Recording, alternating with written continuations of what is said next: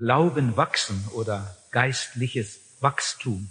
Ich denke, das Größte, das es hier auf der Erde gibt, ich meine jetzt an natürlichen Ereignissen, ist die Geburt eines Kindes. Ich kann mir eigentlich nichts Größeres vorstellen. Das ist das größte Ereignis, das es in einer Familie gibt. Das ist überhaupt das Größte, das hier auf der Erde so passieren kann. Und wenn es geschieht, wenn ein Kind geboren ist, dann ist Freude in der Familie. Dann kommen die Verwandten und wollen das Neugeborene sehen und freuen sich mit, staunen darüber. Ich kann mich noch gut daran erinnern, als ich das allererste Mal Onkel wurde. Ich war damals 15 Jahre alt, als meine ältere Schwester ihr erstes Kind bekam. Ich war aber schon in der Fremde. Ich habe mit 15 Jahren schon das Elternhaus verlassen und bin damals schon in die Fremde gegangen. Und dann kam ich nach Hause und erfuhr erst zu Hause, dass meine Schwester ein Baby bekommen hatte.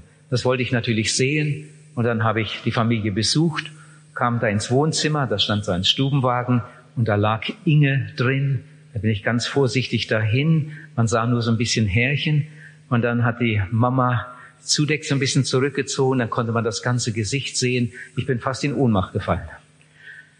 Als ich das sah, Haare, Wimper, dann bewegten sich die Augen und dann bewegte sich der Mund und dann sah ich die Finger, da waren sogar schon Fingernägel dran. Ich konnte das alles nicht begreifen. Ich habe das zum ersten Mal so richtig beobachtet. Und als ich dann so überlegte, das Kind, das war gerade noch im, im Leib der Mutter und jetzt liegt es da und bewegt sich.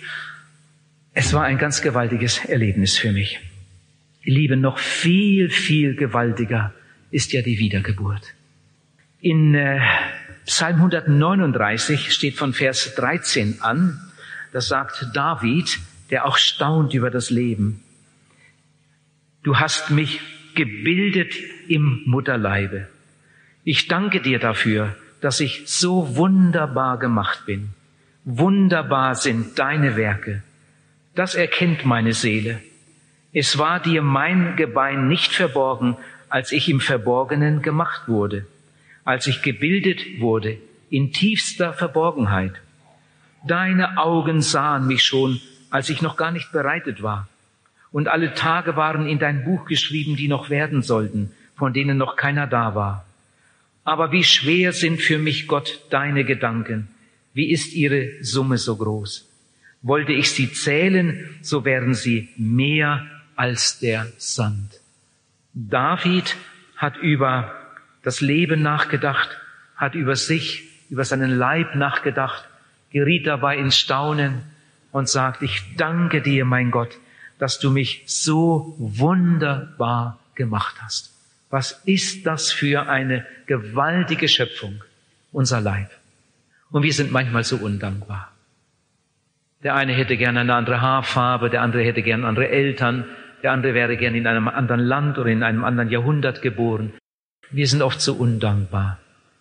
Als ich damals in die Lehre kam und dann fern von zu Hause bei meinem Lehrmeister wohnte und da Familienanschluss hatte, ähm, da waren zwei Töchter im Haus, die eine so alt wie ich, die andere zwei Jahre jünger.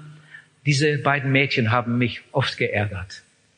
Sie haben mich auch geärgert wegen meiner Nase. Ich weiß gar nicht. Äh, also ich bin heute ganz zufrieden damit. Aber die haben damals immer gesagt, Wilhelm hat eine Himmelfahrtsnase. Und äh, das Wort kam öfter und das hat mich geärgert. Ich habe manchmal in der Nacht auf dem Bauch gelegen, so auf der Nase, immer in der Hoffnung, dass sie sich etwas, etwas ändern wird. David sagt, ich danke dir, dass du mich so wunderbar gemacht hast. Wir wollen dankbar sein für unser Leben, dankbar sein für unseren Leib, dass Gott sich das alles so ausgedacht hat und dass das alles so funktioniert. Aber ich sagte es vorhin schon, viel gewaltiger ist ja noch die Wiedergeburt, das neue Leben, das viele von uns auch erlebt haben. Als Gott den Menschen geschaffen hatte, den ersten Menschen, da war eine Bewegung im Himmel. In der Bibel steht, und meine Lust war bei den Menschenkindern. Die Engel waren dabei und haben miterlebt, was Gott getan hat. Die Erschaffung des Menschen, die Krone der Schöpfung. Aber wenn ein Mensch wiedergeboren wird, dann ist das noch viel, viel größer. Jesus hat gesagt, es ist Freude im Himmel über einen Sünder, der sich bekehrt. Jesus sagt, es ist Freude bei den Engeln im Himmel über einen Sünder, der sich bekehrt. Ihr Lieben, die ihr gestern eure große Entscheidung getroffen und Jesus Christus angenommen habt, ihr Lieben, ihr dürft das glauben. Gestern Abend war ein Fest im Himmel. Die Engel Gottes sehen zu, die Engel Gottes erleben das mit und die Engel freuen sich. Das hat Jesus gesagt. Ich glaube, dass es so ist. Gut, aber mein Thema heute Morgen ist auch nicht die Wiedergeburt, der Anfang, sondern das geistliche Wachstum. Wenn ein Kind geboren wird, dann sollte sich, es sich entwickeln, dann sollte es wachsen. Wir können aber beobachten, und manch einer von uns kennt so einen Fall, dass ein Kind geboren wird und dann entwickelt es sich nicht richtig. Irgendein Organ funktioniert vielleicht nicht und die Eltern machen sich Sorge. Ich habe sogar einmal von einer Familie gehört, die hatte ein behindertes Kind. Das Kind äh, war dann im Pflegeheim und die Jahre vergingen, Jahrzehnte vergingen. Und zu der Zeit, als ich das hörte, war dieser Junge bereits 30 Jahre alt.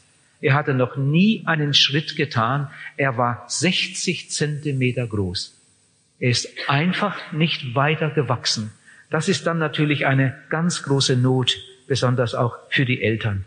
Das Normale ist doch, dass ein Kind geboren wird und dass dann aus dem Baby äh, ein Kleinkind wird und dann ein Heranwachsender und schließlich ein Erwachsener.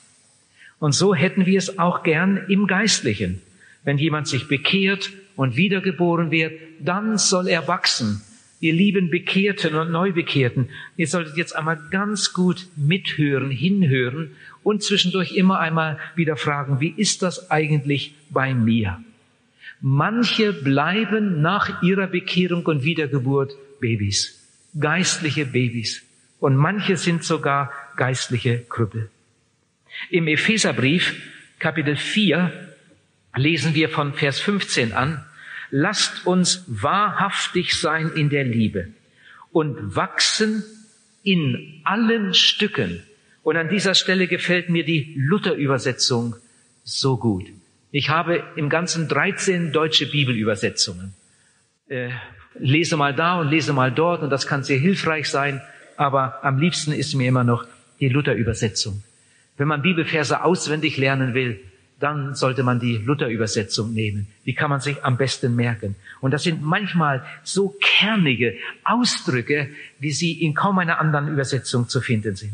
Und gerade hier fällt mir, gefällt mir die, dieses Wort so gut. In allen Stücken. Lasst uns wachsen in der Liebe. Lasst uns wachsen in allen Stücken. Zu dem hin, der das Haupt ist, Christus.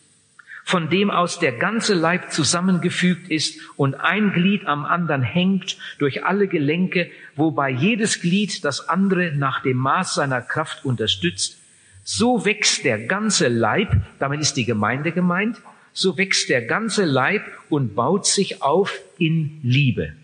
So sage ich nun und bezeuge im Herrn, dass ihr nicht mehr leben dürft wie die Heiden in ihren nichtigen Gedanken. Ihr Verstand ist verfinstert und sie sind dem Leben, das Gott schenkt, entfremdet durch ihre Unwissenheit und durch die Verstockung ihres Herzens. Sie sind abgestumpft und haben sich der Ausschweifung ergeben, um in Habgier jeder Schamlosigkeit, jede Schamlosigkeit zu begehen. Ändert euer bisheriges Leben, steht in Vers 22. Legt den alten Menschen ab, der sich durch trügerische Begierden selbst zugrunde richtet. Erneuert euch aber in eurem Geist und Sinn und zieht den neuen Menschen an, der nach dem Bild Gottes geschaffen ist, in wahrer Gerechtigkeit und Liebe lasst uns wachsen in allen Stücken zu dem hin, der das Haupt ist. Wir sollen wachsen. Wir sollen wachsen. Paulus sagt, in allen Stücken. Es gibt Menschen und gar nicht so wenige, die haben eine gute, eine echte Bekehrung erlebt. Sie sind wiedergeboren. Sie haben Heilsgewissheit bekommen. Aber dann Haben Sie keine richtige Betreuung bekommen? Vielleicht haben Sie auch die Gelegenheiten, die Möglichkeiten, die es gab, gar nicht genutzt. Vielleicht haben Sie falsche Nahrung bekommen.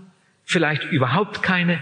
Solche Leute werden dann anfällig für alle möglichen Kinderkrankheiten. Manche nehmen eine ganz schiefe Entwicklung. Manche rutschen dann in irgendeine Irrlehre hinein. Und das Schlimmste ist, die Jahre vergehen und sie bringen keine Frucht. Ihr Lieben, Gott möchte, dass wir wachsen, so wie ein Baby. Gerade in der ersten Zeit, da wird es jeden Tag auf die Waage gelegt und, und es wird genau beobachtet und der Kinderarzt, der, der beobachtet das Kind genau. Die Entwicklung soll gut sein und so muss das auch im Geistlichen sein. Ihr lieben Neubekehrten, achtet darauf. Wenn du in einer Woche noch derselbe bist wie am Abend deiner Bekehrung, dann stimmt da etwas nicht. Wir sollen wachsen. Wir sollen wachsen in allen Stücken. Zum Beispiel, ich nenne jetzt mal einige Beispiele. Zum Beispiel in der Erkenntnis. Es gibt Leute, die wussten vor ihrer Bekehrung nicht viel von der Bibel. Und dann haben sie die Predigt gehört und haben erkannt, ich bin verloren. Sie haben erkannt, Gott liebt mich. Sie haben erkannt, Jesus will mich retten. Und dann haben sie sich bekehrt. Sie haben jetzt schon eine gewisse Erkenntnis. Aber jetzt soll das weitergehen. Du sollst wachsen in der Erkenntnis Gottes. Und jetzt hört, und darüber bin ich so glücklich, das hat nichts mit Schulbildung zu tun. Ich habe mal irgendwo gewohnt bei einer, bei einem Ehepaar, die waren etwas jünger als ich. Der Mann hat mir gesagt, nachdem ich schon eine Woche dort war und immer wieder staunte über seine Bibelkenntnis, hat der Mann mir gesagt, dass er nur vier Jahre Schule besucht hat. Das muss man sich mal vorstellen. Der hat nur vier Jahre Schule besucht, aber der hatte eine Bibelkenntnis und er hatte eine, eine, eine Gotteserkenntnis. Das war gewaltig. Ein andermal sitze ich mit einem Religionslehrer zusammen, der hat studiert, der hat zwölf Semester studiert und ist Theologe, arbeitet jetzt als Religionslehrer und ich staune darüber, wie wenig der wirklich von Gott weiß wie schlecht der in der Bibel sich auskennt. Ihr Lieben, Gottes Erkenntnis hat nichts mit Schulbildung zu tun. Wir sollen wachsen in der Erkenntnis Gottes. Wir sollen wachsen. Von dem Tage deiner Bekehrung an sollst du wachsen. Wir sind eigentlich auf einer Entdeckungsreise und machen immer neue Entdeckungen. Zuerst kommen wir zur Sündenerkenntnis, dann kommen wir zur Heilserkenntnis und dann kommen wir zu einer immer größeren Gotteserkenntnis Unsere Bibelkenntnis nimmt zu. Das ist wunderbar. Der Apostel Paulus hat in Ephesus evangelisiert. Und da sind eine Menge Leute zum Glauben gekommen. Er war dort einige Jahre. Und die Gemeinde ist bestimmt gewaltig gewachsen unter seiner Belehrung. Und später hat Paulus an diese Gemeinde einen Brief geschrieben. Da kommt so richtig zum Ausdruck, mit welchem Wunsch Paulus immer wieder an diese Epheser denkt in seinen Gebeten.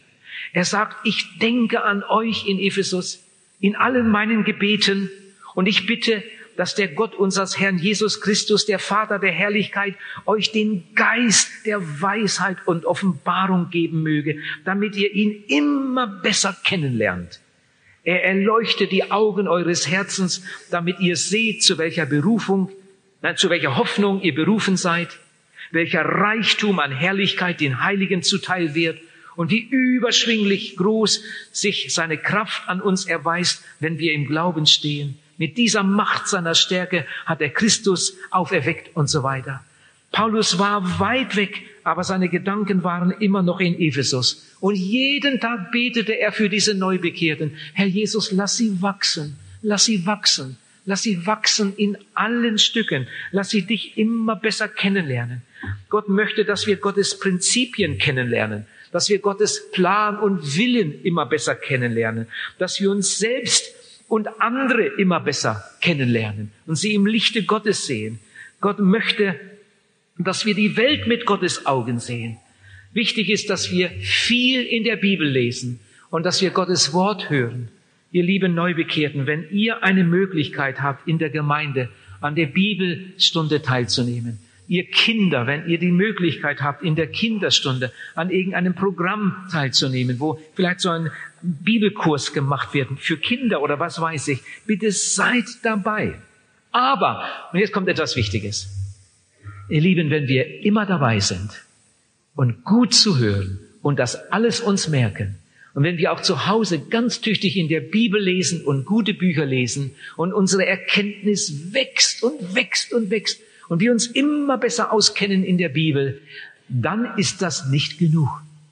Paulus hat gesagt, wir sollen wachsen in allen Stücken, nicht nur in der Erkenntnis. Erkenntnis allein ist nämlich nur Theorie.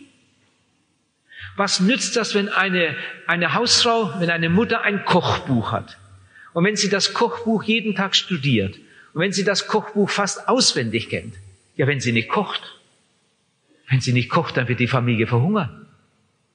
Was nützt das ganze Wissen über die Kochkunst, wenn man nicht kocht? Stell dir vor, da ist ein junger Bauer und dieser junge Bauer besucht eine landwirtschaftliche Schule und er hört gut zu und er lernt und er ist der beste Schüler. Er verlässt die landwirtschaftliche Schule mit einem, mit einem Diplom, mit anerkennenden Sprüchen. Wenn der nicht auf den Acker geht, um zu pflügen und zu pflanzen, da wird seine Familie verhungern.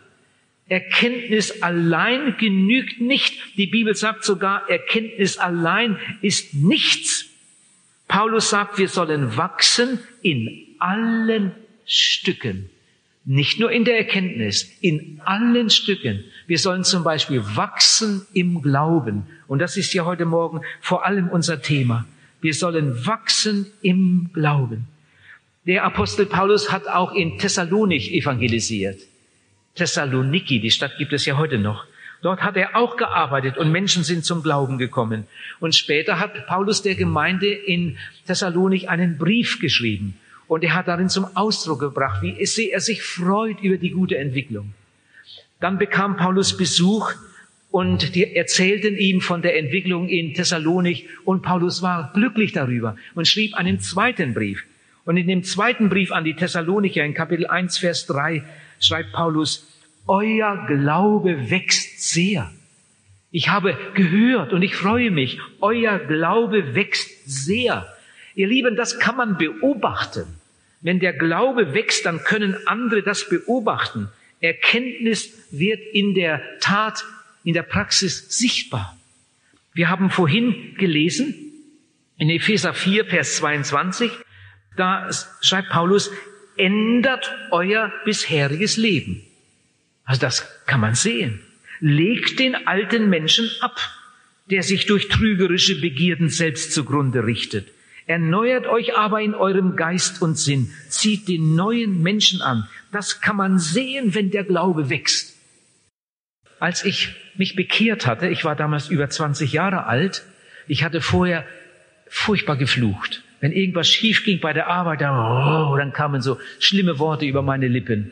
Und nun war ich bekehrt, war wiedergeboren und das hatte sich herumgesprochen in der Firma. Und an einem Tag ging etwas äh, schief bei der Arbeit und ich habe mich so darüber geärgert und da habe ich laut geflucht. Und die anderen in der Werkstatt konnten das alle hören. So richtig schlimme Worte kamen über die Lippen. Und im nächsten Moment sagt ein alter Mitarbeiter, oh, alle Achtung. Fluchen kann er aber noch ganz schön. Ich kann euch sagen, ich stand da in der Ecke an der Werkbank. Ich habe mich geschämt. Wie konnte das nur passieren? Solche Ausdrücke. Ich bin doch bekehrt. Ich bin doch wiedergeboren. Wie konnte das nur passieren? Da bin ich raus und bin in den Heizungskeller gegangen. Da bin ich öfter hingegangen zum Beten. Dann saß ich da unten auf einer Kiste und hab's überlegt, wie, was war das jetzt? Ich hatte so eine, eine Not im Herzen. Warum habe ich das gemacht? Und alle haben es gehört. Aber dann hat Jesus mir auch geholfen, hat mir gezeigt, du bist noch ein Baby, du musst wachsen, du bist noch ganz am Anfang, du musst lernen, du musst jetzt umlernen, dir einen neuen Wortschatz angewöhnen. Viele Ausdrücke, die du früher gebraucht hast, die musst du dir abgewöhnen und dir einen neuen Wortschatz zulegen. Ich habe dann um Vergebung gebetet und dann bin ich fröhlich wieder zurück an meinen Arbeitsplatz. Ihr Lieben, ich kann mich nicht daran erinnern, noch ein einziges Mal in meinem späteren Leben geflucht zu haben. Genauso habe ich das ja damals auch mit dem Rauchen erlebt. Was habe ich geraucht vor meiner Bekehrung? Und nachdem ich mich dann bekehrt hatte und die anderen mich darauf ansprachen, da habe ich gemerkt, das passt nicht mehr zu mir. Und ich habe gedacht, ich komme nicht davon los, das schaffe ich sowieso nicht. Und Das Wunder hat Gott damals getan. Nicht im Heizungskeller, sondern auf der Toilette. Als ich meine letzte brennende Zigarette in die Toilette warf und dann an der Kette zog und die Toilette sich drehte und verschwand. Und ich stand da und betete, Herr Jesus, jetzt gib mir die Kraft. Ich will das nie mehr tun. Ich will das nie mehr tun. In eigener Kraft schaffe ich das nicht. Aber mit deiner Kraft, mit deiner Kraft. Ihr Lieben, ich habe nie mehr eine Zigarette angefasst. Von einer Minute auf die andere hat Jesus mich davon befreit. Und wenn du da Probleme hast auf dem Gebiet, er kann und will auch dich befreien. Nicht in einem langen Abgewöhnungsprozess sondern er will dich heute davon frei machen. Nimm das im Glauben von ihm im Besitz und dank ihm immer dafür. Herr Jesus, du wohnst in mir, deine Kraft ist in mir, allein schaffe ich es nicht, aber mit dir schaffe ich es. Und wenn die Versuchung noch so groß ist, sag es dem Herrn Jesus, Herr, du bist in mir, ich schaffe es nicht, aber mit dir schaffe ich es, mit dir kann ich sogar über Mauern springen. Ihr lieben Paulus sagt, wir sollen wachsen in allen Stücken. Oh, das kann sein, dass jemand schon fünf Jahre bekehrt ist und er ist immer noch neidisch. Immer noch neidisch. Das ist was Furchtbares. Neid oder Geiz. Das kann man auch manchmal bei Gläubigen antreffen. Geiz. Das sind ganz, ganz furchtbare Sünden. Es kann sein, dass jemand mitten in der Predigt mit einmal merkt, ja, an der Stelle habe ich immer noch Probleme. Wie oft bin ich neidisch und ich bin manchmal auch geizig. Und mitten in der Predigt sagt der Herr Jesus, vergib mir das. Vergib mir das. Und bitte lass mich gerade an der Stelle Sieg empfangen. Und mit einem Mal ändert sich etwas. Und der Geizige, der wird mit einmal freigebig. Der Neidische kann sich mit einmal freuen, wenn Gott die anderen segnet. Und später kann er davon erzählen. Ich war schon fünf Jahre bekehrt und ich hatte immer noch mit Neid zu tun. Und dann in einer Predigt hat Jesus mir das gezeigt und hat mir auch gezeigt, dass er stärker ist als all diese negativen Dinge, dass er mir Sieg geben will. Und das habe ich dann im Glauben angenommen und ihm dafür gedankt. Und seitdem ist das ganz anders. Jesus hat mich davon befreit. Das ist ein Erlebnis, ein Wachstum im Glauben. So kann Jesus uns frei machen von all den verkehrten Dingen und uns Sieg schenken. In 1 Timotheus 6, Vers 18 steht, ihr sollt reich werden an guten Werken Nochmal den, die Gemeinde in Thessalonik, an die Paulus zwei Briefe geschrieben hatte, nachdem er dort lange gewirkt hatte. 1. Thessalonicher 1, Vers 7 sagt Paulus, und wahrscheinlich mit großer Freude hat er das geschrieben, ihr seid ein Vorbild geworden in ganz Achaia. Die Gemeinden waren nicht alle gleich. Zum Beispiel die Gemeinde in Korinth. Das war ein Sorgenkind für den Apostel Paulus. Die hat ihm schlaflose Nächte bereitet. Aber die Gemeinde in Thessalonik, die hat ihm viel Freude bereitet. Ebenso die Gemeinde in Philippi. Ihr seid ein Vorbild geworden in ganz Achaia.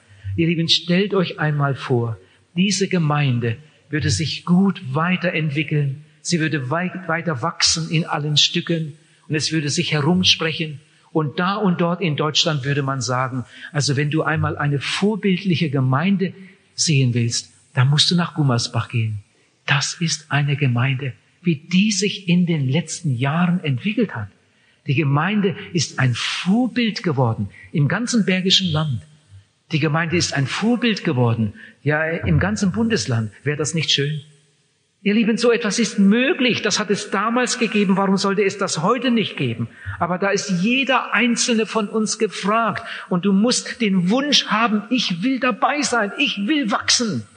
Ich will nicht auf der Stelle treten, ich will nicht immer dieselben Fehler machen, sondern ich will aus den Fehlern lernen und ich will wachsen, wachsen in allen Stücken, wachsen in der Erkenntnis, wachsen im Glauben. Jetzt kommt noch etwas ganz, ganz Wichtiges. Ein drittes will ich noch sagen. Ihr Lieben, wer im Glauben wächst, der wächst auch in der Liebe. Und wenn das nicht der Fall ist, dann war das Ganze eine Täuschung. Wer im Glauben wächst, der wächst auch in der Liebe, in der Liebe zu Gott in der Liebe zu den Geschwistern, in der Liebe zu den Verlorenen. Wenn jemand sagt, ich habe eine Männerfreizeit besucht, wir hatten übers Wochenende eine Männerfreizeit, Freitagabend fing das an, den ganzen Samstag bis Sonntagnachmittag. Oh, das war gewaltig. Ich bin gewachsen im Glauben. Wie lange ist denn das schon her? Oh, zwei Wochen. Ich bin gewachsen im Glauben. Und seine Tochter sagt, ich merke nur nichts davon. Papa sagt, er sei gewachsen, aber ich merke nur nichts davon. Der ist noch genauso hart wie vorher. Der ist noch genauso egoistisch wie vorher. Ihr Lieben, es gibt Männer, die sind bekehrt, die sind wiedergeboren. Es gibt Männer, die sind zu jeder anderen Frau freundlicher als zu ihrer eigenen. Und die Kinder beobachten das. Und manch eine 14, 15, 16-Jährige hat schon bei sich gedacht, also ich möchte lieber allein bleiben, als mit so einem Mann durchs Leben gehen. So eine Ehe, wie meine Eltern sie führen, möchte ich nie führen. Das ist schlimm. Es gibt Leute, die sind bekehrt, die sind wiedergeboren, aber die sind da unten, da vorne stehen geblieben. Die sind nicht gewachsen. Gott möchte, dass wir wachsen, dass wir wachsen in allen Stücken. Wir sollen wachsen in der Erkenntnis. Aber Erkenntnis allein ist nichts. Wir sollen wachsen im Glauben. Aber Glaube allein ist nichts. Wir sollen wachsen, wachsen in allen Stücken. Nehmen wir noch einmal das natürliche Leben. Stell dir einmal vor, da ist ein Kind, das geboren und alles war so in Ordnung. Und das schien auch alles in Ordnung zu sein in der Entwicklung. Aber dann mit einmal stellt man fest, das eine Bein wächst nicht. So, das gibt es ja. Das eine Bein wächst nicht. Und da ist jetzt ein Junge, das eine Bein ist sechs Zentimeter kürzer als das andere. Ist zwölf Jahre alt, das eine Bein ist nicht richtig gewachsen. Nun, man kann heute da mit äh, Spezialschuhen da manches ausgleichen, aber es ist trotzdem eine notvolle Sache. Ihr Lieben, so ist das auch im Geistlichen. Wenn du an irgendeiner Stelle einfach nicht, nicht weiterkommst und nicht wächst, dann, dann, dann humpelst du so durchs Leben. Und Gott möchte, dass du gesund dich entwickelst und dass du wächst in allen Stücken. Jetzt soll es einmal ganz praktisch werden. Und ich möchte jetzt einmal fragen, die Frage ist auch an mich gerichtet. Ich stelle sie auch einmal so für mich. Und diese Frage muss ich mir immer wieder stellen, ganz ehrlich, aufrichtig. Und manchmal ist das auch ganz ernüchternd, wenn man sich so fragt. Wachse ich? Jetzt bin ich schon so lange unterwegs, habe die Bibel schon so oft durchgelesen, von vorne bis hinten, habe eine ziemliche Bibelkenntnis, habe so viele herrliche Dinge im Glauben erlebt. Wachse ich in allen Stücken? Wachse ich immer noch? Wachse ich in der Liebe? Wachse ich? Wenn jemand nicht wächst, dann muss das einen Grund haben. Wie im Natürlichen, so auch im Geistlichen. Es gibt ja genug Brüder und Schwestern, die nicht wachsen. Die waren vor zehn Jahren schon in dem Stand, in dem sie heute sind. Da hat sich eigentlich nichts verändert. Bei manchen geht es sogar rück, rückwärts. Manche Geschwister werden im Alter sogar richtige Nörgler, meckern nur noch herum, haben keine rechte Liebe. Früher haben sie Traktate verteilt und Menschen eingeladen. Das machen sie heute nicht mehr. Früher waren sie die Treuesten in der Gebetsstunde. Heute kommen sie kaum noch. Bei manchen geht es sogar rückwärts. Furchtbar. Ah, nochmal diese Frage. Wie, wie ist das bei mir? Wie ist das bei dir? Wachse ich? Wenn ich nicht wachse, dann muss das einen Grund haben. Ich erzähle euch eine Geschichte, eine wahre Geschichte von einem Missionar. Der Missionar hat in Afrika gewirkt er wohnt in einem Tal. Inzwischen war eine kleine Gemeinde entstanden. Einige Farmer waren gläubig. Und dieser Missionar hat dann auch die anderen Täler besucht und hat dort missionarisch gearbeitet. Und dann passierte Folgendes, dass ein, ein Eingeborener aus dem anderen Tal, wo es noch keine Gemeinde gab, über den Hügel gekommen war in diese kleine Gemeinde und hatte sich bekehrt. Richtig echt bekehrt. Und am nächsten Sonntag kam er wieder in den Gottesdienst und er sah irgendwie so bedrückt aus. Er arbeitete bei einem Farmer, beim gläubigen Farmer. Der hatte ihn ja auch auf diese Gemeinde aufmerksam gemacht. Aber er sah so bedrückt aus, obwohl er jetzt schon eine Woche bekehrt war. Und dann hat der Missionar gefragt, wie geht es dir? Bist ein Gotteskind? Glaubst du doch? Ja, glaube ich. Wie geht's dir sonst so? Ah, nicht so. Und er, ja, was ist denn? Und Ah, ihn bedrückte etwas. Und dann gab es ein Gespräch unter vier Augen. Und dann hat der Eingeborene gesagt, ich habe gestohlen. Ich habe gestohlen. Nicht bei meinem Farmer. Er wohnte auch nicht bei seinem Farmer, sondern er wohnte woanders mit seiner Familie. Er hatte gestohlen bei einem anderen Farmer im anderen Tal. Das war nie rausgekommen. Hat der Missionar gefragt, was hast du denn gestohlen? Hat er gesagt, ein Strick. Bevor er weiter reden konnte, sagt der Missionar, du pass auf, das ist ganz einfach. Du gehst zurück zu diesem Farmer und sagst ihm ganz offen, was du gemacht hast. Und sagst, dass dir das leid tut. Sagst, dass du hier in der Gemeinde warst und erkannt hast, dass das nicht richtig ist, dass dir das leid tut. Und wenn du den Strick nicht mehr hast, dann ist das auch nicht so schlimm. Geh hin und entschuldige dich. Wenn du den Strick noch hast, dann nimm ihn mit und entschuldige dich. Und dann wirst du ein glücklicher Mensch sein. So gingen sie auseinander. Am nächsten Sonntag war der Eingeborene wieder da und er sah immer noch so bedrückt aus. Dann hat der Missionar gefragt, ja, hast du das nicht in Ordnung gebracht? Hast du den Strick nicht zurückgebracht? Dann sagt er, nein, noch nicht. Ja, aber warum denn nicht? Dann sagt er, ja, das war ja nicht alles. Ja, was war denn noch?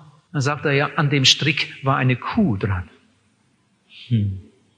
Der hatte diesem Farmer im anderen Tal in der Nacht eine Kuh gestohlen und die über den Berg gezogen. Das war natürlich schon ein anderer Brocken, oder?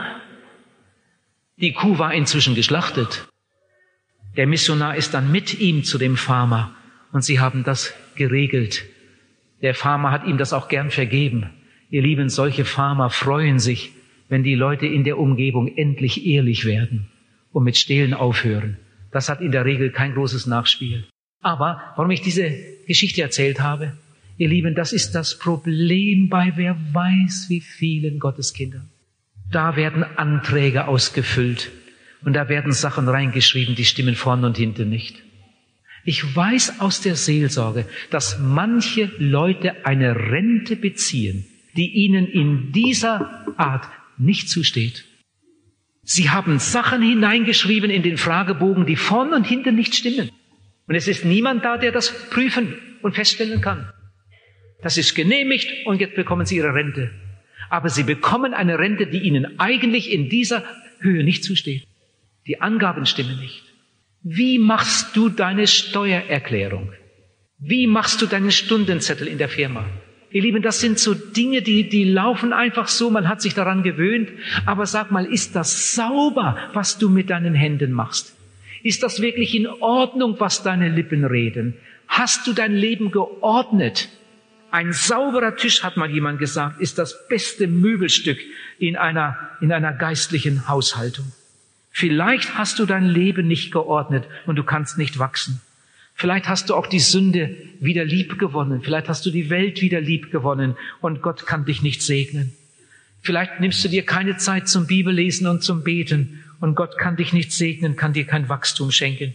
Vielleicht hast du kein Bekenntnis, du schämst dich vor anderen. Vielleicht hast du nicht den Mut, in der Kantine kurz deine Hände zu falten, bevor du isst. Die Kollegen könnten das ja sehen und könnten über dich lachen. Du hast kein Bekenntnis und Jesus kann dich nicht segnen. Da geht ein junger Mann zur Bundeswehr. Er ist bekehrt, ist wiedergeboren, aktiv in der Jugendgruppe, aber jetzt geht er in die Ferne, verlässt das Elternhaus. Seine Eltern machen sich Sorge. Seine Mutter fragt, Junge, hast du die Bibel eingesteckt?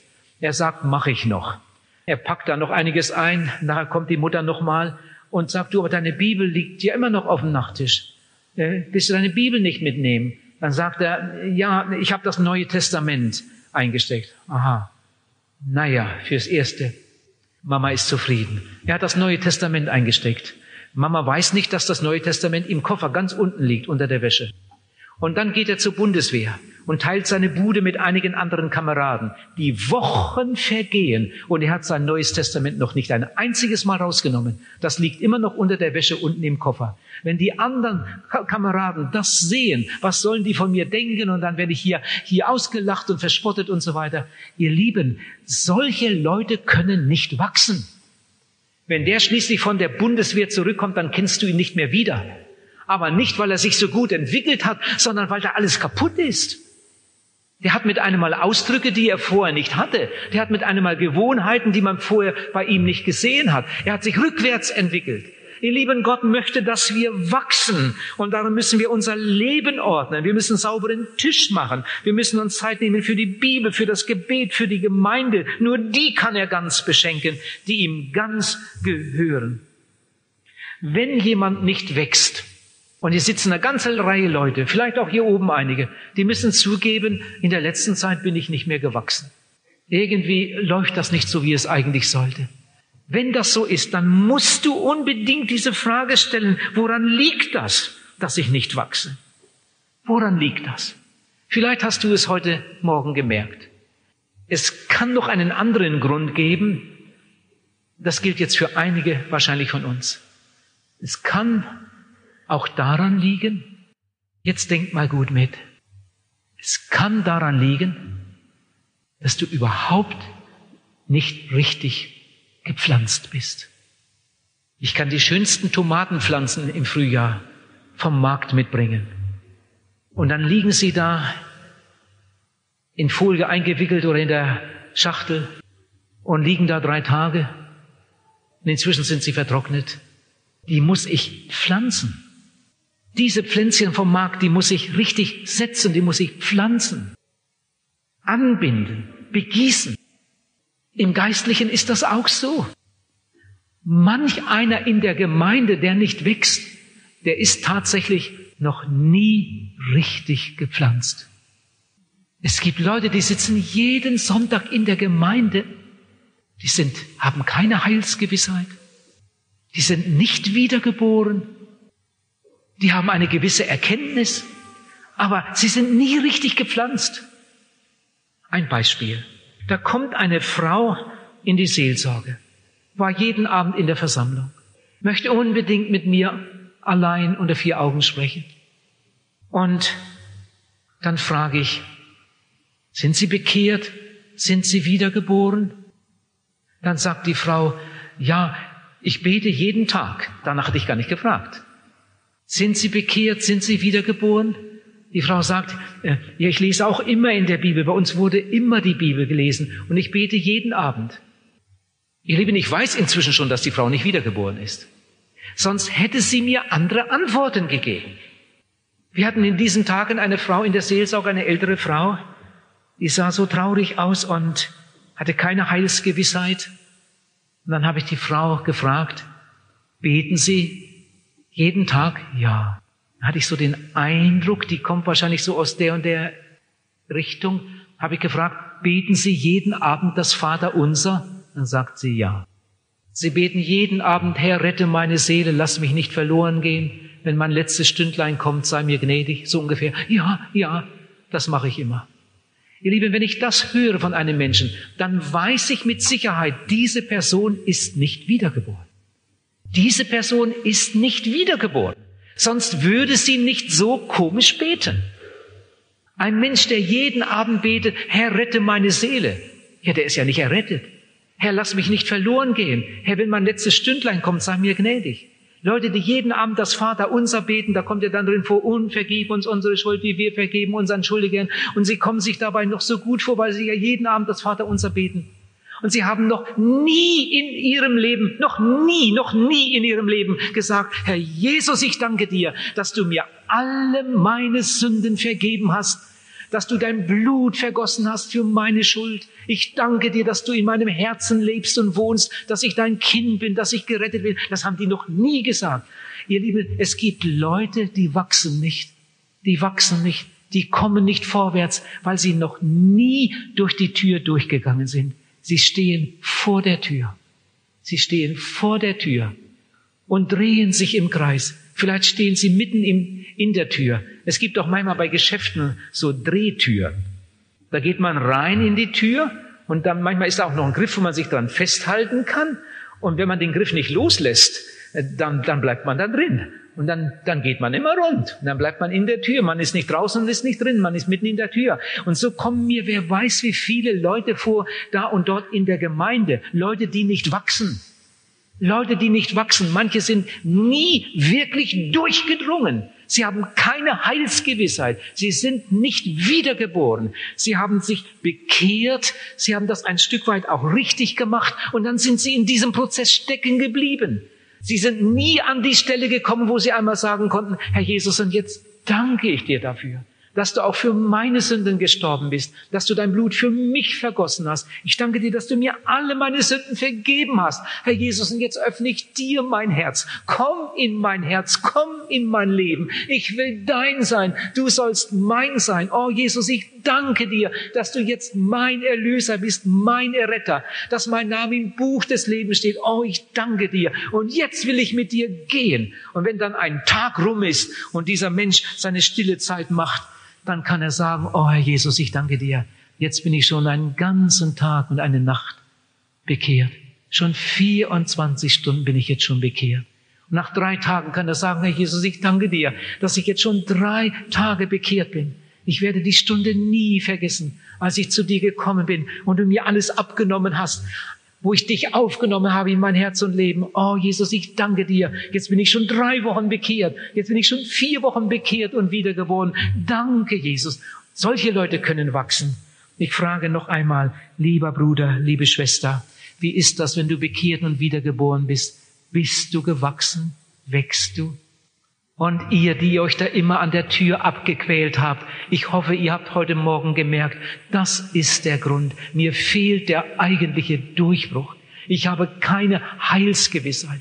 Jedes Mal, wenn ich eine ernste Predigt höre, dann komme ich ins Schwimmen, dann werde ich ungewiss. Gott möchte, dass ich durchdringe, zur Heilsgewissheit komme und dass ich dann wachse, wachse in allen Stücken. Gott will die Wiedergeburt. Aber Gott will mehr. Gott will, dass wir wachsen. Lieber Zuhörer, bist du richtig gepflanzt? Hast du eine klare Bekehrung und Wiedergeburt erlebt? Wächst du? Und den anderen, die bekehrt und wiedergeboren sind und ganz sicher sind und schon länger mit Jesus unterwegs sind, euch möchte ich auch fragen, bist du in der letzten Zeit gewachsen? Bist du ein Glied in dieser Gemeinde, das zur Förderung des Ganzen beiträgt? Oder blockierst du nicht nur dein eigenes Glaubensleben, sondern auch das in deiner, der, deiner Familienangehörigen und der anderen? Bist du ein Bruder, eine Schwester, die wächst?